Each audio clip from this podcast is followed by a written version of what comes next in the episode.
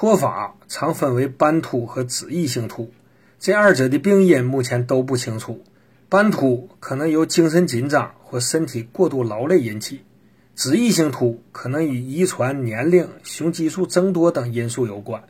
它们的区别是，斑秃发病急，治疗相对容易，而脂溢性脱发发病缓，被称为脱发中的癌症，治疗是个世界性难题。中医认为。肝藏血，发为血之余；肾藏精，其华在发。所以治疗脱发的药，多数都从补益肝肾、养血生发入手，如斑秃丸、养血生发胶囊、七宝美人丸等等。那脱发就一定是虚症吗？也不一定，还有湿热型的，只是没有单一对应的中成药，得几个药配在一起才能有效，如当归苦参丸。二妙丸和决明降子片儿。